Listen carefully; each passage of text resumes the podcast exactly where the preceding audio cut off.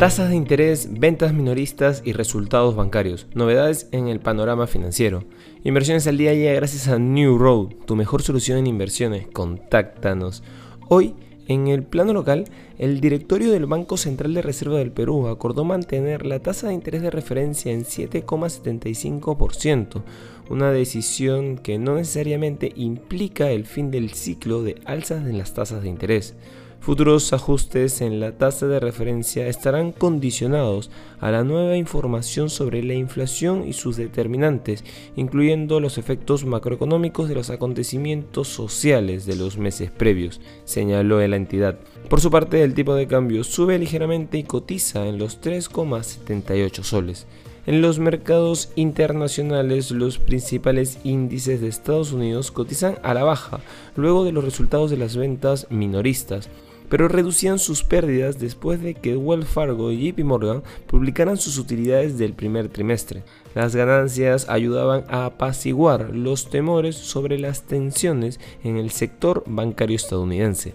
Las acciones asiáticas subieron después de que la autoridad monetaria de Singapur sorprendiera a muchos al mantener su política monetaria sin cambios, afirmando que el endurecimiento ya en marcha garantizará que la inflación se desacelere de forma brusca a finales de este año. Por otro lado, las ventas al por menor en Estados Unidos cayeron más de lo esperado en marzo, ya que los consumidores redujeron las compras de vehículos de motor y otros artículos de gran valor, lo que sugiere que la economía estaba perdiendo fuerza al final del primer trimestre debido a la subida de las tasas de interés. Las ventas al por menor cayeron un 1% el mes pasado, informó el viernes el Departamento de Comercio.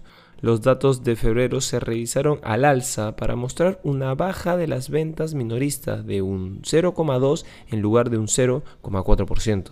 Los economistas consultados por Reuters habían pronosticado una caída del 0,4% con estimaciones que oscilaban entre el 0,3 y el 1,5%. Y no queremos irnos sin mencionar que los beneficios de JP Morgan Chase aumentaron en el primer trimestre gracias a que la subida de los tipos de interés impulsaron su negocio minorista y a la resistencia del banco, el mayor de Estados Unidos, durante las turbulencias bancarias de marzo.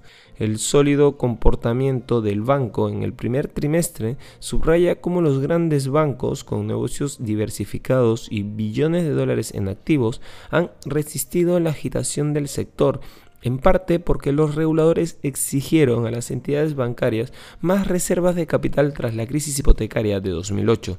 Las acciones de JP Morgan subían un 5% en las operaciones previas a la apertura del mercado estadounidense, después de que informara de un aumento del 52% en sus beneficios en los tres meses finalizados el 31 de marzo, hasta los 12.620 millones de dólares o 4,1 dólares por acción.